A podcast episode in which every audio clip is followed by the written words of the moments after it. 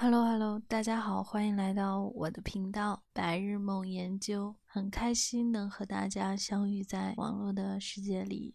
我是研究员小黄，大家就都叫我小黄就好了。虽然我的那个名字写的是黄金豆，是想让这个小黄这个名字显得更专业一点，所以取了一个连名带姓的一个名字。那言归正传。嗯，这是我第一次做播客。为什么突然想到要做一个播客？也是偶然间开车的时候翻到了很多的播客节目，然后点开之后一发不可收拾，就像是有好朋友在身边进行诉说一样。这样子想来，发现我也是有很多的嗯话题想要与大家去分享，所以创建了这样一个栏目。首先呢，它的名字是。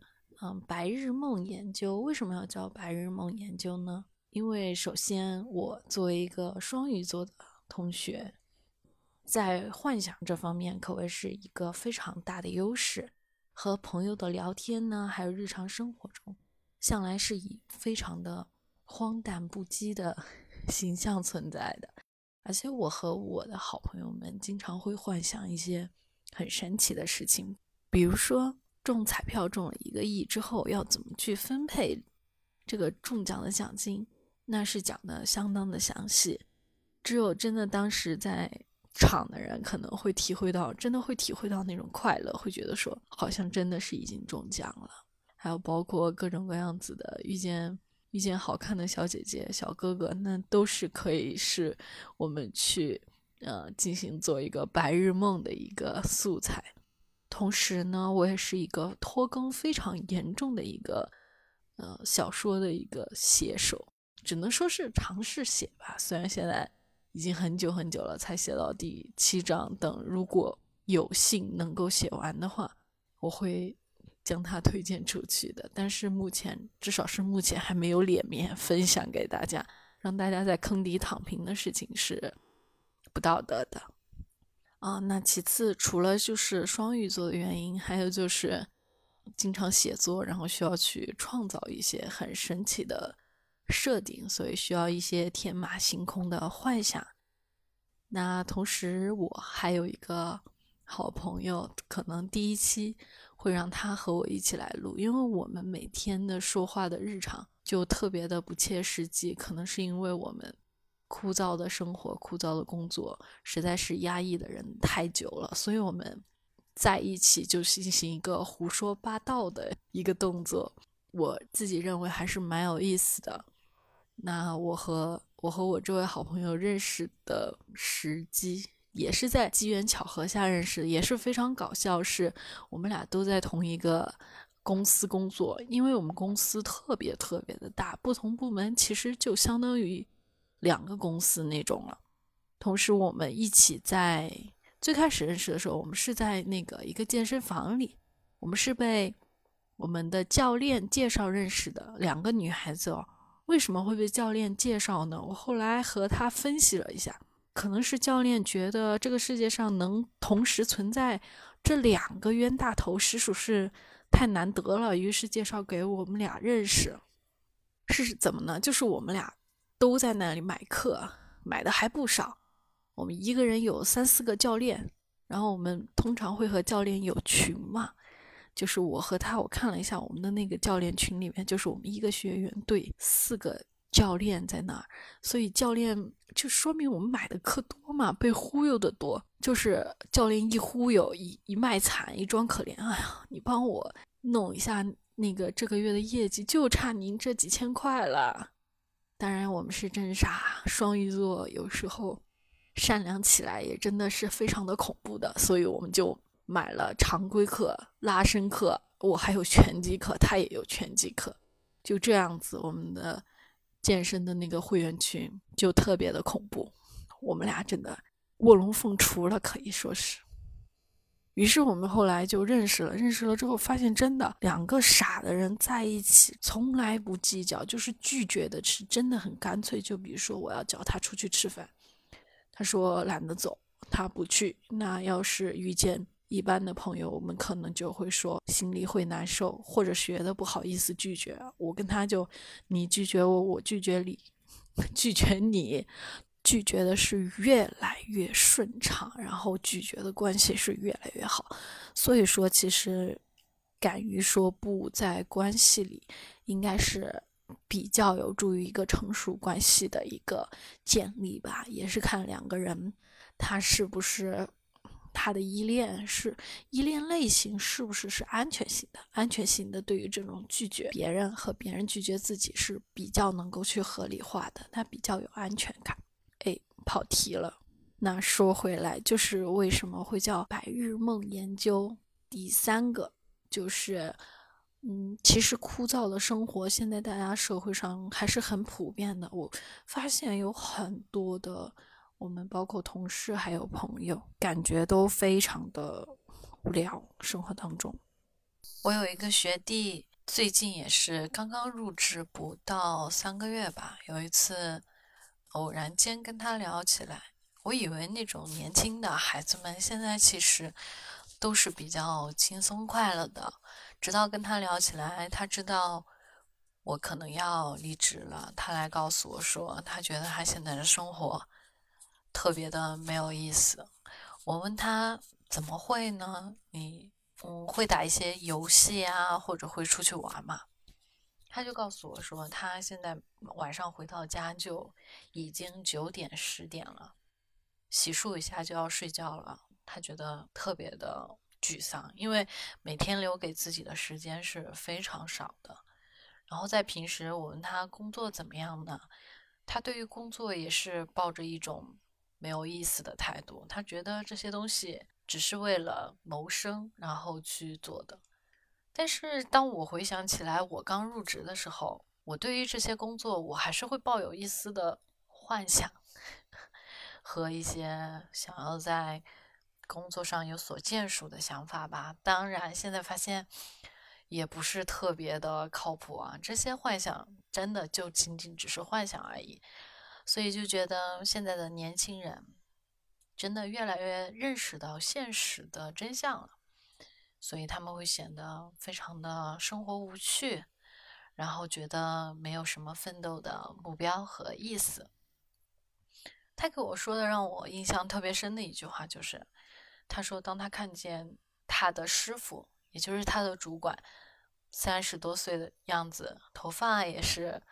嗯，掉了很多，然后肚子也是小肚子，小肚腩都不算小肚腩呢。他的形容原句是他觉得那个是啤酒肚。那他说我看见他的样子，啤酒肚，然后头发也快秃了。他说我并不想成为那样子的人，但是我别无选择，所以他感觉到很痛苦。我说：“那你有没有考虑去一些轻松的公司做一些轻松的工作呢？”他说：“他很想考公务员，不像我们啊，就是父母要想让我们去考，我们自己觉得说没有太多的意思，很枯燥。但他就跟我讲说，他很想去考，但是他的父母不让他去考。所以说，有时候会想，是不是很多父母其实对于孩子来说都是一个。”鞭挞作用就是孩子可能想要放松，那父母就会让他，呃，紧一紧弦。然后如果孩子他是特别紧绷的弦，可能父母的作用就是给他松一松绑。也许是存在这样子的一个现象哈。所以他跟我讲的时候，其实我是特别的惊讶的。但随后我也能够理解说。啊，作为一个刚毕业的大学生，父母对他的期望还是有的。但是从他跟我的描述上来看，他的沮丧、他的无趣感，确实是已经超出了我对一个刚入职的一个年轻的员工的一个想象。就是我认为，他们这个年纪应该刚好是对生活抱有期望，对工作还没有被工作 教育的一个嗯年纪。确实是，所以就是希望也能我们的播客节目也能陪伴这些出身社会，但是却还寻找不到意义的朋友们带去一点慰藉吧，或者还有一丝的嗯陪伴。希望倒是不敢给的，这个世界能给希望给自己的只有自己，所以每个人大家一定要让自己呃过得快乐一些，不为了他人就为了自己。所以希望在这种时刻，我能够陪伴大家，给大家减去一些孤独感和寂寞感，让大家并不觉得说生活非常的灰暗而没有一丝的闪光点。所以。我们白日梦研究也想成为大家的一种白日梦吧，在枯燥的生活里，能够去，获得我们这样一个天马行空的一些话题的讨论，能够跟我们一起沉浸在虚幻的世界里。是的，那么除此之外呢，还有一个比较重要的原因是，我之前有学习过一个理论，就是每个人都有一个情绪容器。那当人们的情绪超过自己容器容纳的范围了呢？他没有办法去容纳多余的情绪之后，他的情绪会进行爆发。其中，嗯，暴怒啊，包括崩溃啊，其实都是因为情绪容器它无法容纳自身的情绪之后而产生的一个反应。那我之前有学到过一个呃情绪容器的一个概念，就是说，当你突然有了情绪，但是这个时候你在工作，或者是在一种很重要的场合，你不便于去疏导发泄你的情绪。那这个时候，其实我们可以把我们的情绪暂时的存在一个你想象出来的情绪容器里，把它先安放住，然后等你回到家或者在一个安全的环境下，你把这个情绪再拿出来去解决掉。很多人都。嗯，建议你的情绪容器可以是一个盒子，带锁的盒子，它可以是方形的，也可以是圆形的。同时，它也可以是一个大箱子，也可以带密码的大箱子。因为我们的情绪有时候都是很私密的东西，不想被别人看见或者听见。这个时候，给自己的内心上一把锁也是很有必要的。那。对于我来说，盒子还有箱子可能都太小了。我当时就想的是，我每天都有很多很多的情绪，真的有时候会被情绪淹没。那怎么办呢？我做的第一个努力就是，我把所谓的情绪容器的概念，我把它放大成为了一个情绪宫殿。每当我的情绪快要把我压淹没的时候，我就想象自己。来到了我的情绪的宫殿门口，我将我之前在英国读书的时候的学校的图书馆想象装进了我的想象空间里，我把它占为了私有，把它想象成为了我的情绪宫殿。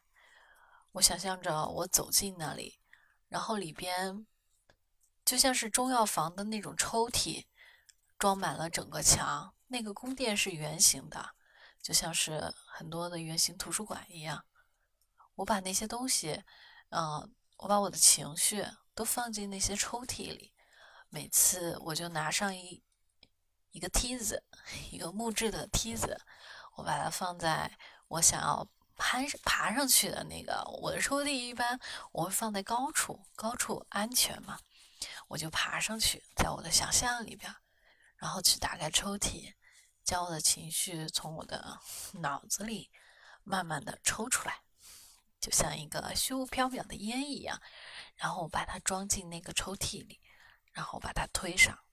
我在那个房间里的抽屉是没有上锁的。等到我下了楼梯，再走出我的情绪宫殿，我将整个宫殿上了锁，上了一道古老的铁锁。然后呢，锁外面门外面是一个花园，花园外面是一个铁栅栏。然后我把那个铁门再次上了一个大锁，然后我还将两个侍卫放在了两边，他们会守护着我的情绪的安全。那我的情绪宫殿就是这样子。每次当我有了剧烈的情绪，我把它放进去之后，再从我的想象空间里走出来的时候，我的情绪也就稳定了一大半了。我会，当我回家之后，如果我记得我还有这个情绪，我就进去把它取出来，然后慢慢的将它在森林里边飘散出去，就是去慢慢的寻找一些合理的方式去解压、疏导，然后让这个情绪去慢慢的离开我。嗯，但是大多数时候呢，我会忘记这个情绪，因为情绪具有流动性。我们其实很多时候不是惧怕情绪的诞生，而是惧怕我们抓着情绪不放。当我们把它放进抽屉里之后，其实情绪也会在那个抽屉里，它慢慢的流逝出来，慢慢的从我们的房顶烟囱，它也会慢慢的消散掉。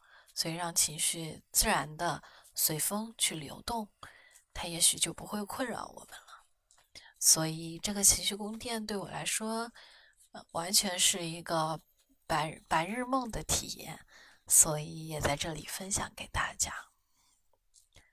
说了这么多，我觉得我的序章就可以在这里结束了，因为 我接下来邀请的嘉宾，他们可能不太适适应用这样严肃的语气去讨论一个话题，所以将严肃的古板的东西都放在了序章里，想要给大家介绍一下我们这个博客的风格。非常的想要陪伴大家，也并不想要去有任何的说教啊，一些教育的意味可能会非常的浅，主要是分享给大家我们不一样的看法，所以嗯，非常高兴，也非常期待我们接下来的旅程会是什么样子的呢？嗯，那就请大家多多关注我们吧。今天的分享就到这里啦，再见。